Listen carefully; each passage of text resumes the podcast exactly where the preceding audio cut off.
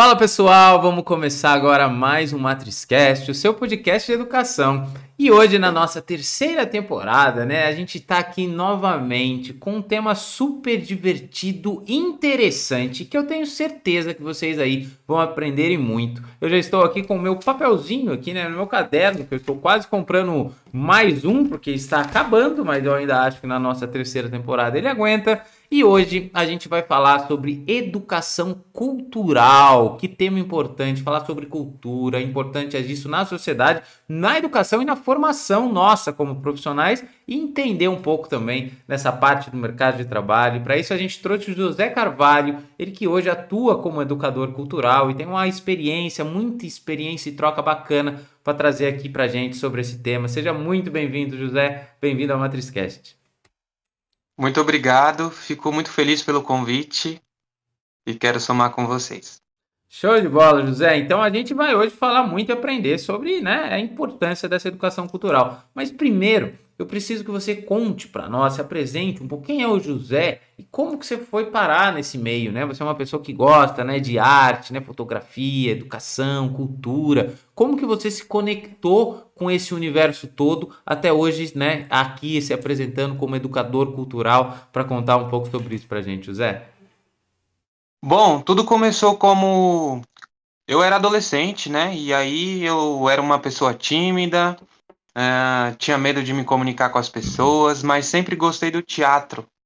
Sempre gostei de dos personagens, de assistir os filmes e experienciar, né, esses personagens. Queria colocar eles à tona, fazê-los, né, apresentar.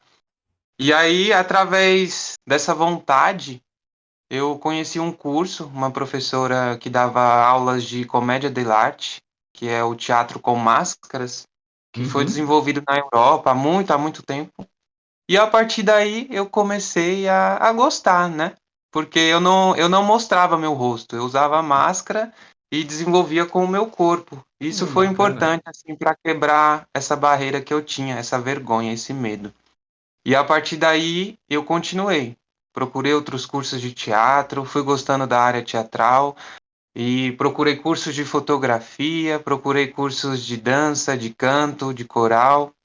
E a partir desse momento eu fui seguindo.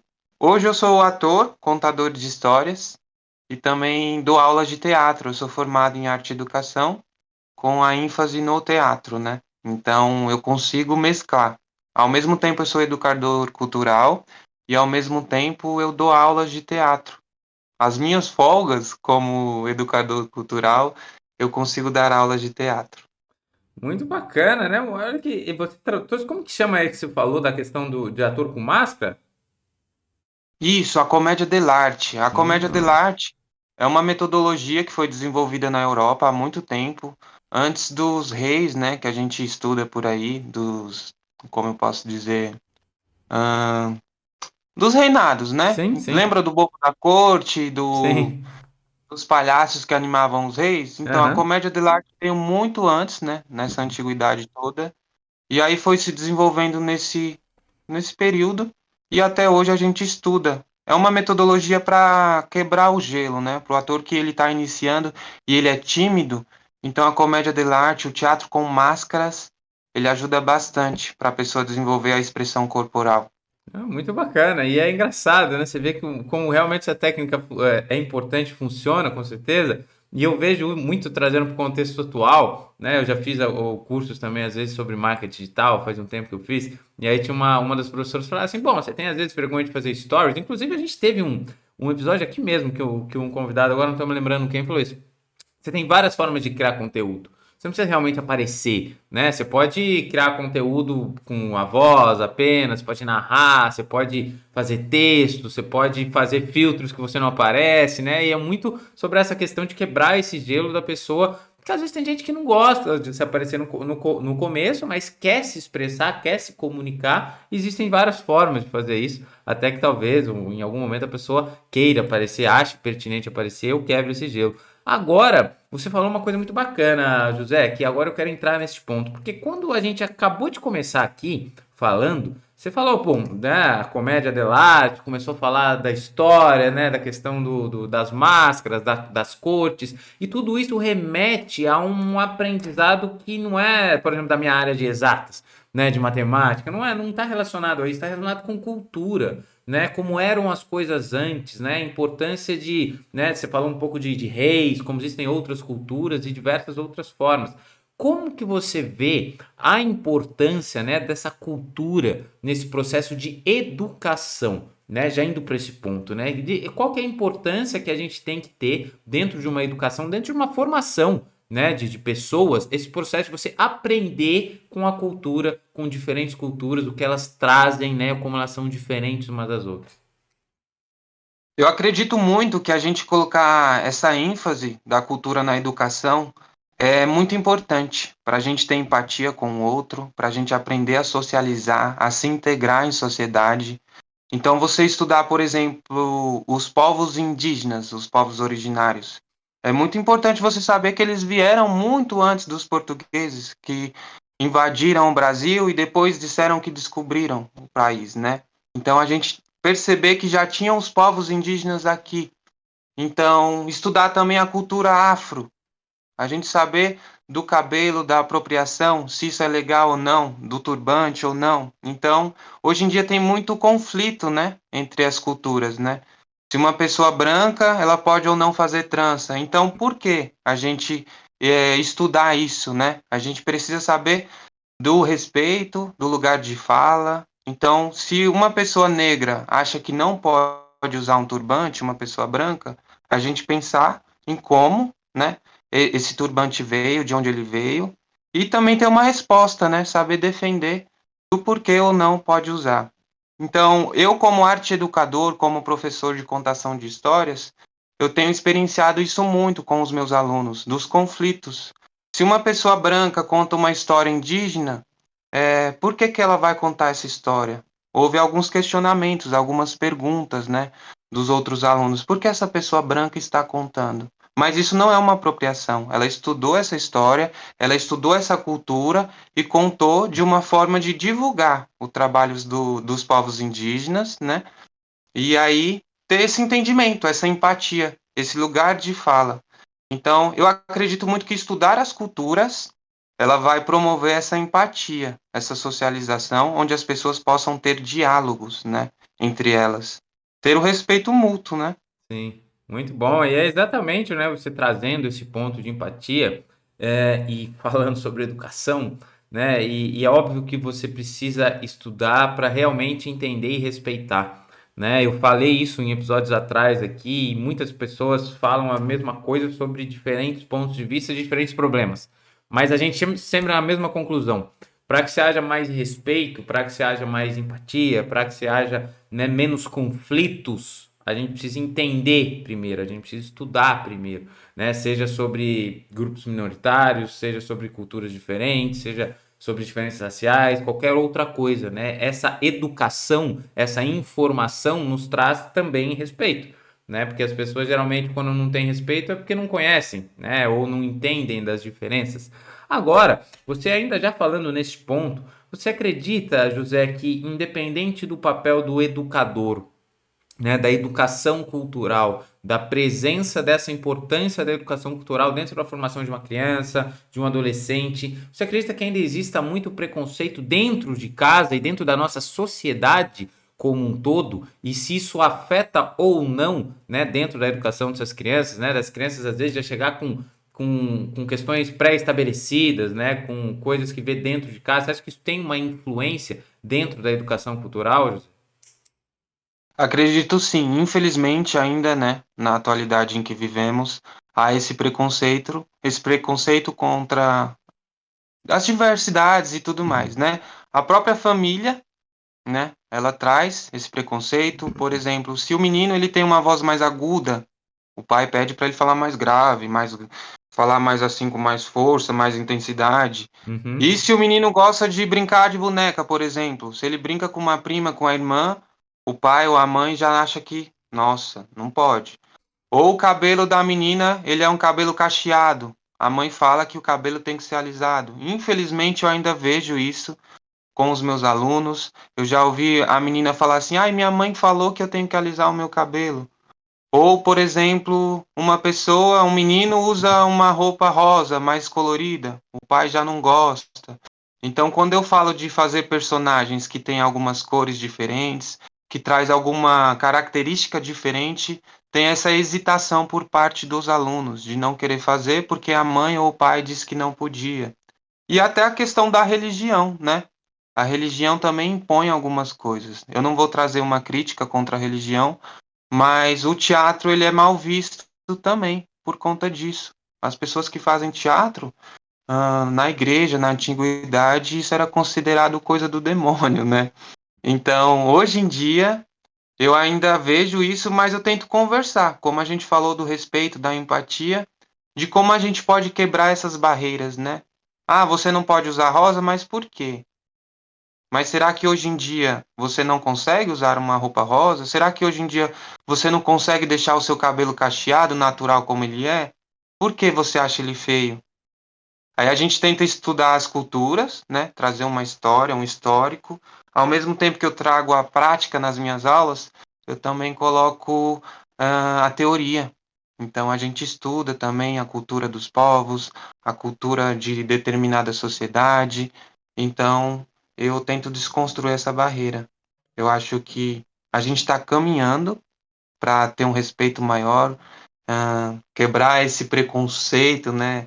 Essa, esse ódio que hoje em dia ainda as pessoas pregam. Sim, sim, sem dúvida, né? Isso é super importante e novamente, né? Esse entendimento, né? A gente entender sobre essas diferenças culturais. Agora, uh, José, você falando agora sobre ser, eu fiquei curioso. O que você, o que, como você fala contador de histórias? O que, que você, né? Você falou que você é um contador de histórias. O que, que seria essa parte de contador de histórias, né? Sobre cultura, você faz? Como que é? Conta um pouquinho pra gente dessa sua parte aí, dessa sua vida profissional. Bom, os contadores de histórias, eles já existiam há muito tempo, desde a época que os nossos avós, os nossos tataravós, reuniam os netos, os bisnetos, né? Na sala, em frente a uma fogueira, à noite, por exemplo, para contar histórias. Os povos indígenas também fazem muito isso. E hoje em dia tem um trabalho que eu posso dizer, o mercado tem uma abertura para esse trabalho, né? Hoje em dia algumas pessoas vivem disso. Eu consigo sobreviver com a contação de histórias, né? Ganhar dinheiro, eu digo nesse sentido. Sim. E você estudar um livro, uma determinada história e divulgá-la, contá-la.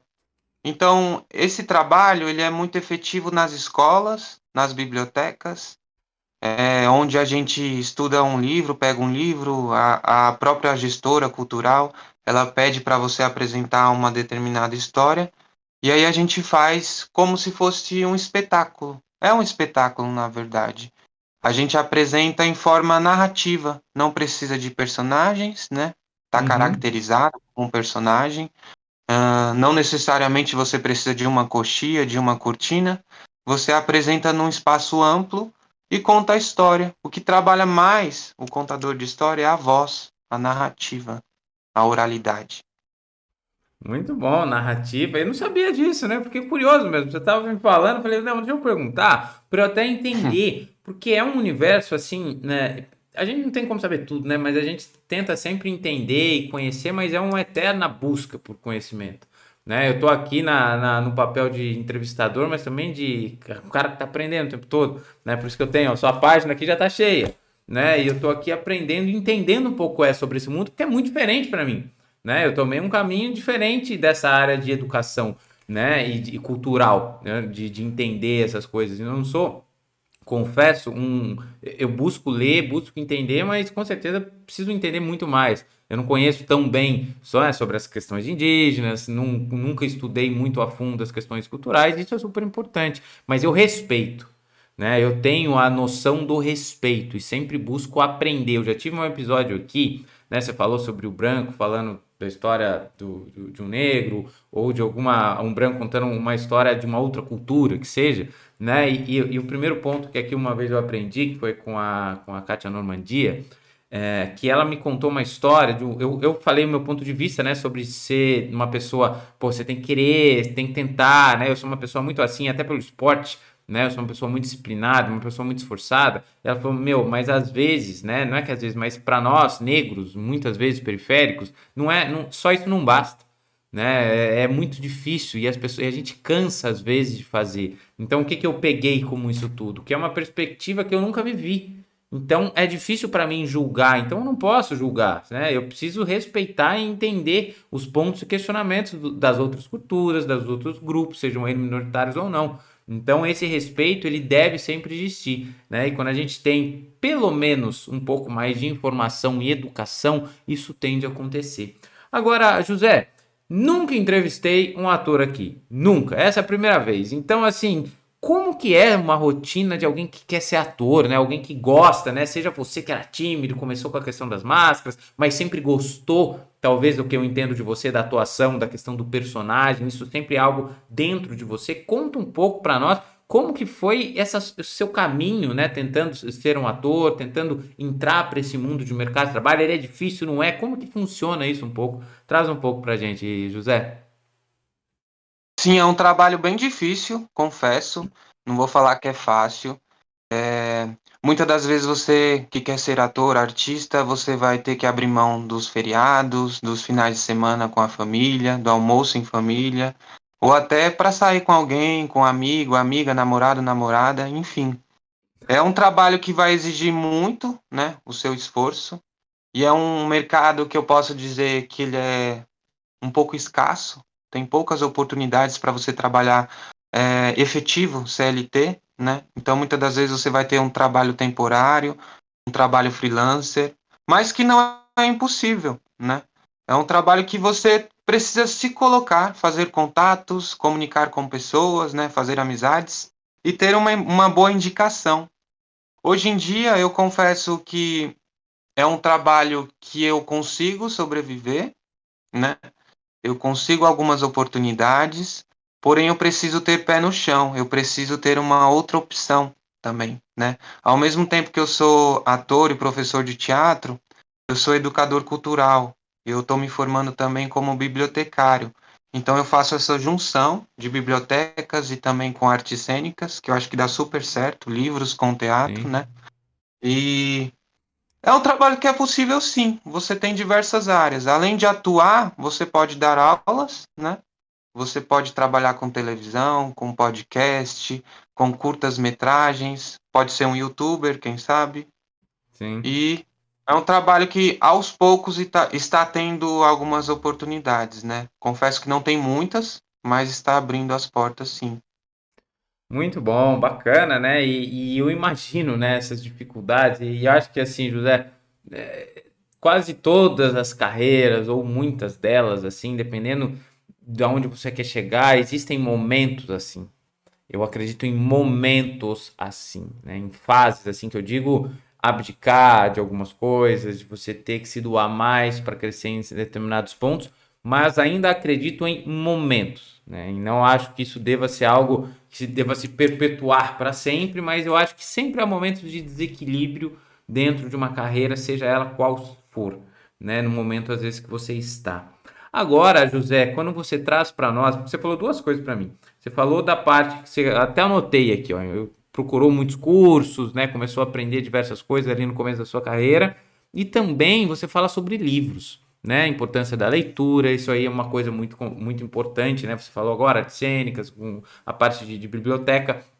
Para quem é mais desta área, né? Porque eu vou te dar um exemplo. Quando a gente fala às vezes de programação tal, a gente questiona muito os métodos tradicionais e tem também as questões de YouTube, tem cursos livres, e isso funciona bem em alguns pontos para programação. Mas uh, ler livros também é fundamental né? Eu leio muito livro, sempre fui uma pessoa que leio muito, né? Eu li uma vez, né, um livro super antigo, paguei 10 reais nele, chama-se Dobras no Tempo, né? Ele é um livro incrível e rico de informações, difícil de leitura, porque não é fácil, fala às vezes sobre física quântica e outras coisas, e é astro... coisas do universo, né? Descobertas que, inclusive das dobras no tempo. Mas a, ele traz muito sobre análise de dados, por exemplo. Sou um cara que trabalha com análise de dados a, a minha vida toda, e ele, e ele me traz ensinamentos que eu levo de verdade para mim hoje. Porque o que acontece? O, o, cara fez uma super descoberta, que foram as nossas dobras no tempo, e depois que ele descobriu, ele falou: não, peraí, o cara aqui do lado queria que ele publicasse né, na revista e, e saísse para tentar ganhar um Nobel, etc. Ele falou: peraí, ele ficou seis meses tentando provar que ele estava errado.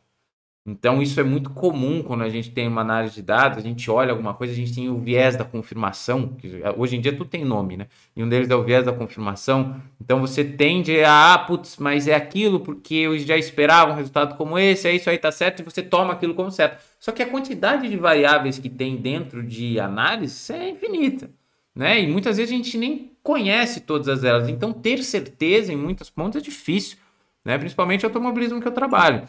Então, ler livros também é uma baita fonte de conhecimento e enriquece a minha experiência.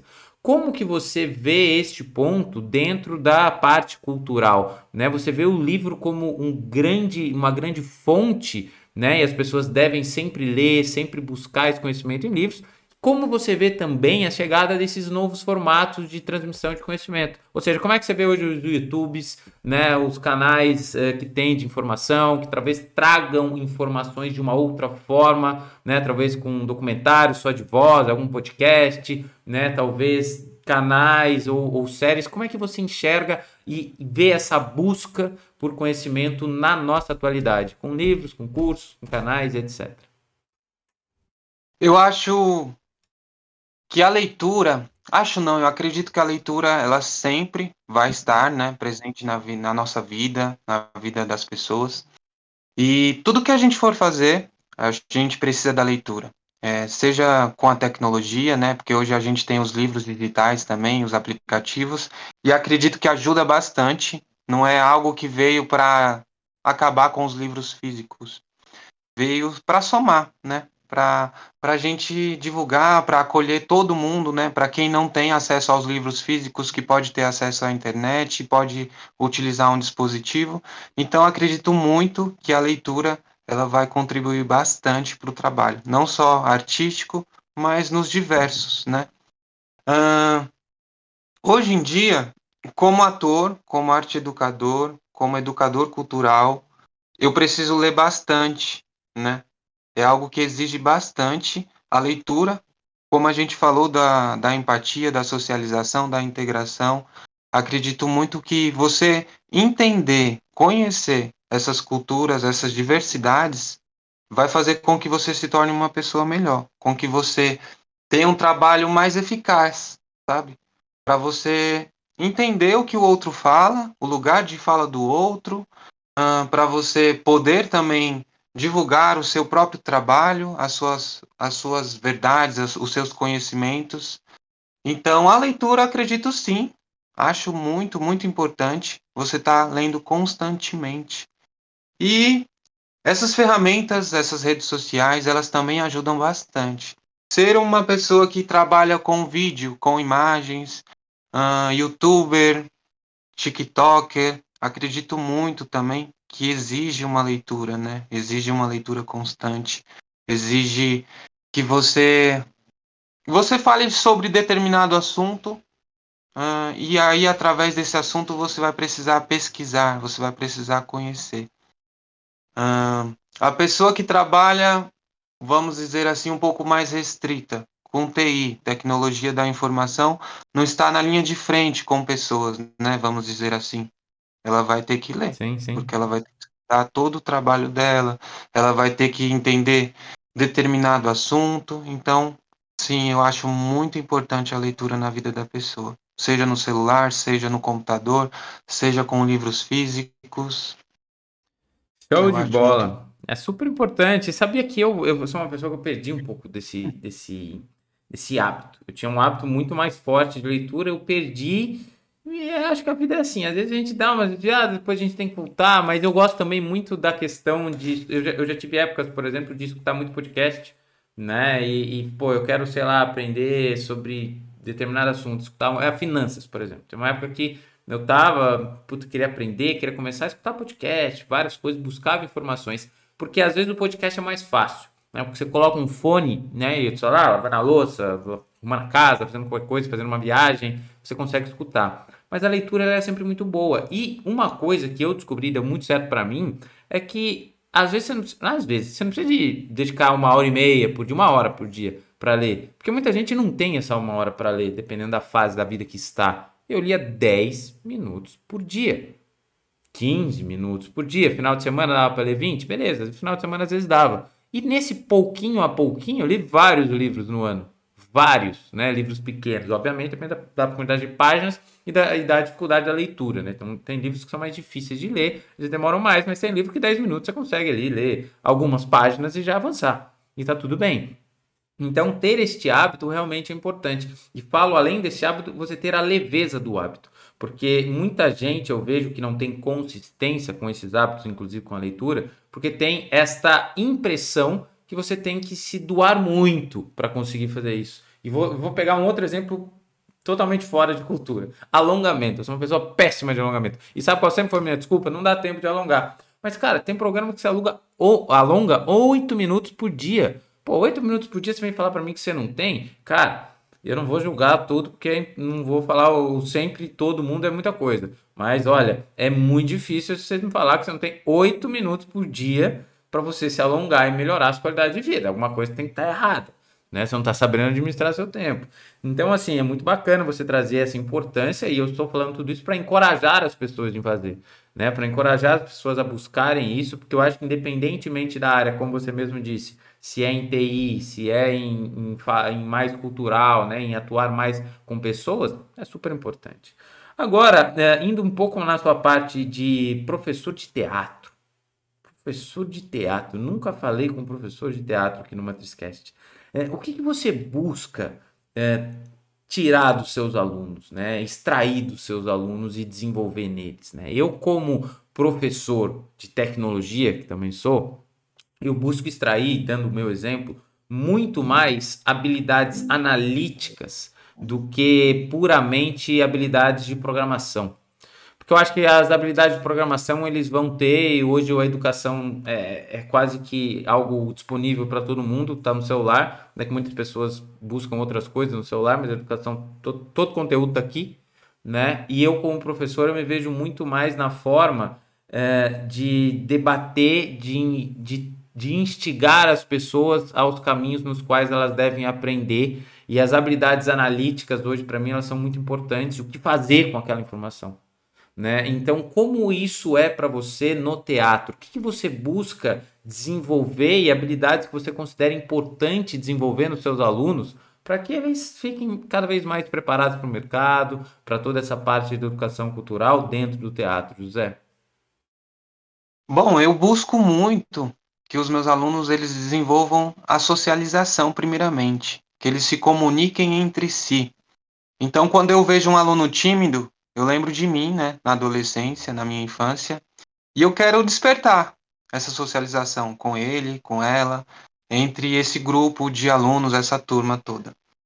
Então, primeiramente a socialização, né? Depois o ritmo, despertar também a voz, o corpo, né? Como essa pessoa vai se comunicar através do corpo dela, né? Porque o corpo também fala.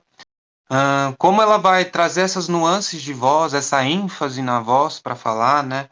Ser uma pessoa que pode ter diversos conhecimentos ali através do teatro e ela se desenvolver em sociedade, né? Ela se comunicar. Porque tudo que a gente for fazer, a gente precisa se comunicar. Então é isso que eu busco com as minhas aulas de teatro, né? É, que ela saiba falar em público, é, que ela tenha habilidades para se comunicar numa entrevista, né, futuramente, de emprego, ou numa entrevista, vamos dizer assim, numa prova, uma prova oral que a professora pede, ou ela ser até uma pessoa que tenha um espírito de liderança, né? O teatro ele ajuda bastante também nisso, né? Como você é, enfrentar conflitos, né? Você desenvolver essa habilidade de, numa hora assim, numa situação qualquer, acontece um problema e como você resolve. Então o teatro ele ajuda bastante. Você conhecer o espaço onde você está, você conhecer as pessoas e como você trabalhar essa empatia entre essas pessoas, né? A gente está falando muito, muito de empatia, o, o teatro ajuda bastante nisso, né? Que você realize uh, as possibilidades aí, né, da vida com empatia, com respeito. Então, eu acredito muito que as minhas aulas elas possibilitam isso, né? Elas desenvolvam isso. E não só no teatro, na contação de histórias também, na, nas artes em geral, né? Que você vai se comunicar melhor. Se for dança, por exemplo, você vai se comunicar melhor com o corpo. No, na fotografia, você vai se comunicar melhor através das imagens, né? Como você quer mostrar, se expressar através da sua arte. Então é isso que eu venho buscando nas minhas aulas. Sem dúvida, show de bola, né? Essa expressão aí, você tem toda razão, né? A comunicação tem, tem o movimento, tem a expressão, tem a tom de voz, tem o corpo, como você está dizendo, né? A, a dança é uma, uma forma de você se expressar e nesse aspecto eu acho que eu, eu sou mudo, porque eu não consigo falar nada, eu não sei dançar em nada, e sou totalmente difícil, acho que eu nunca vou saber, né, né? Mas enfim, tudo isso é muito bacana você você trazer e essas formas de se expressar e, e tenho certeza que é um universo muito interessante e que muitas pessoas gostam, né? E eu espero que elas estejam aproveitando. A gente já está chegando no final. A gente já ia para as considerações final, José, mas eu fiquei com uma dúvida que eu preciso aproveitar que alguém trabalha com isso para tirar essa dúvida. Quando você fala, né, a gente sempre tem aqueles. Você falou sobre teatro, né? Falou agora sobre ser ator. Roteiros, José como que funciona essa parte? Porque o que, que eu tenho na minha cabeça como completo leigo, né? Se a gente fala de roteiro, a gente tem lá um monte de fala, fala lá, e aí os atores eles têm que decorar tudo aquilo para entrar no palco. Então, assim, tem todo um, um, um aspecto super difícil para mim, né? Porque você tem que interpretar e ainda decorar o que vai falar. Isso deve exigir muita disciplina e estudo, né, dos atores. E eu queria te perguntar como que é essa parte, se existem técnicas para que você consiga, né, decorar esses roteiros todos. Como que isso funciona ali nos bastidores do teatro e do e, e de ser ator, atriz? Bom, o roteiro, primeiramente você que é ator, que é atriz, que é artista, enfim, que quer apresentar algo e você vai escrever, você precisa primeiramente, acredito eu, que você tenha que gostar daquilo, né? Que você é, primeiramente pense no que você gostaria de falar, né? Que você tenha todo esse contexto, né? Do que você quer falar e aí você começa a construir. Uh, depois, para decorar um texto, eu digo mais memorizar, né? Você falar aquelas palavras, aqueles diálogos, de uma forma que você sinta. Então, tem uma metodologia, né, que é de Stanislavski, que é considerado o pai do teatro, que você precisa ter o subtexto, né? Você precisa pensar o que esse diálogo quer dizer. O que, o que te torna uma pessoa a falar aquilo, né? De onde você, você vai pensar o começo né, desse diálogo. Onde você está, é, qual é a, o conflito, né, o que está acontecendo e o que torna você a falar esse diálogo. Qual é esse subtexto, né? Uhum. Por que está acontecendo isso? Se for numa discussão, por exemplo, por que aconteceu essa discussão? O que te torna a falar essa discussão? Então, eu penso muito nisso, né? De ler várias vezes esse diálogo e também ter esse subtexto. Por que está acontecendo isso, né? Como eu memorizo isso? E nas minhas aulas, eu costumo fazer com que as pessoas falem esses diálogos, né, esse roteiro, de uma forma descontraída. Ela não precisa memorizar toda a frase, todo o diálogo. Ela pode falar com as próprias palavras. Então, se ela precisar adaptar, tirar alguma palavra e colocar outra, tudo bem.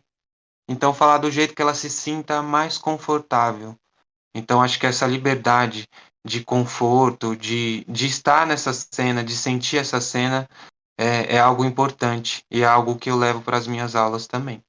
Muito bem, entendido, né? E eu acho que o que eu tiro do que você me fala aqui é que como ator, né, e a gente sempre vê isso, né, você tem que vestir o personagem, você tem que interpretar o personagem, você tem que, aquilo tem que mexer com você de uma certa forma, né, eu, eu suponho eu, um ator que esteja aí fazendo um filme, uma novela, uma peça de teatro, né, naquele momento ele tem que ser, ele tem que viver mesmo aquilo lá de uma certa forma, né, como assim, né, ele conseguiria entender todo o contexto e cada vez mais vai ser mais fácil para ele como personagem, né, entendendo o personagem, falar que, é tudo aquilo, porque está dentro do contexto do personagem. Então, quanto mais eu acho que ele vive e interpreta esse personagem de corpo e alma, como é o que você quis dizer em outras palavras, né, você entender o sentido daquilo, o propósito daquilo, mais ele vai tendo a interpretação correta né? Ele vai fazer a interpretação que seria a do personagem, não a dele, mas a do personagem,